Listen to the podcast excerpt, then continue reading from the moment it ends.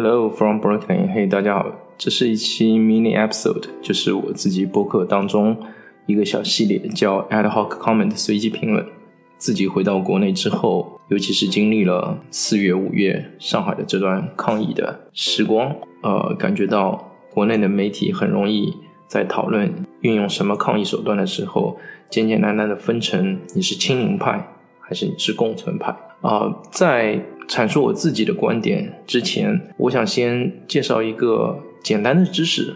也就是在逻辑学上面叫 false dilemma，翻译成中文的话就是假的两难推理，就是它是一种逻辑谬误。也就是说，在一个人对你提一个问题的时候，他只提供两个选项，然后是一个非黑即白的选项，然后你去论证的时候，不管怎么样都是不能达到一个最终的一个 optimal 一个优化的一个结论。因为事实的生活、现实的生活当中，很多事情不是非黑即白的，所以其实一个有意义的一个公共舆论讨论的一个场景是应该允许彼此就是在抒发自己的观点、表达自己的意见的时候，博取众长啊，吸纳别人观点当中有意义的部分，同时剔除掉自己观点或者是看法当中疏忽的地方，而不是简简单单说不是这个就是那个，如果是这个。就一定不是那个好。既然是 mini episode，那就很快。我只想讲一下接下来的观点，是我在啊自己的微信群里面和比较亲近的朋友分享。就是说，不管接下来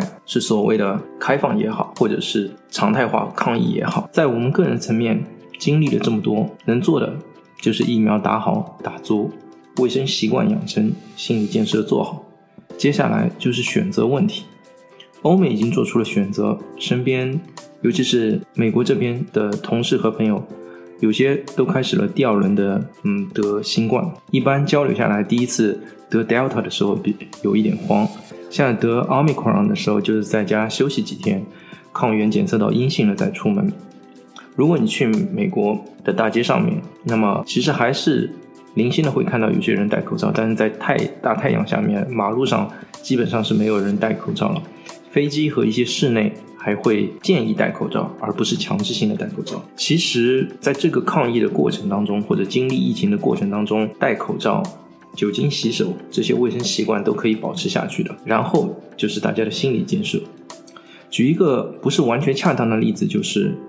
我们和蚊子共存，但不代表每年到了夏天，我们不去驱蚊。或者不去图六神，我感觉国内的媒体就是要把共存和躺平简化成什么都不做。所以听到这里，你是不是觉得我会是一个共存派？错了，其实我是一个苹果派。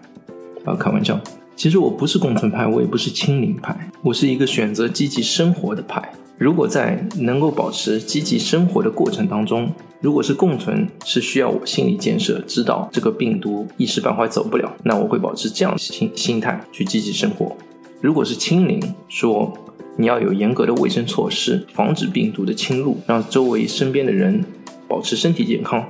那么我也会这么去做。所以我不是共存派，我也不是清零派，我是一个在生活上很贪心的积极生活派。最后想跟经历了这么长时间艰苦抗疫的上海这座城市。和在这里打拼的人说：“啊，加油，真的加油啊！你可能选择暂时的退却，或者希望在结婚之后，利用这个夏天好好治愈一下自己，都是可以的。但是无论如何，生活还得继续，加油。”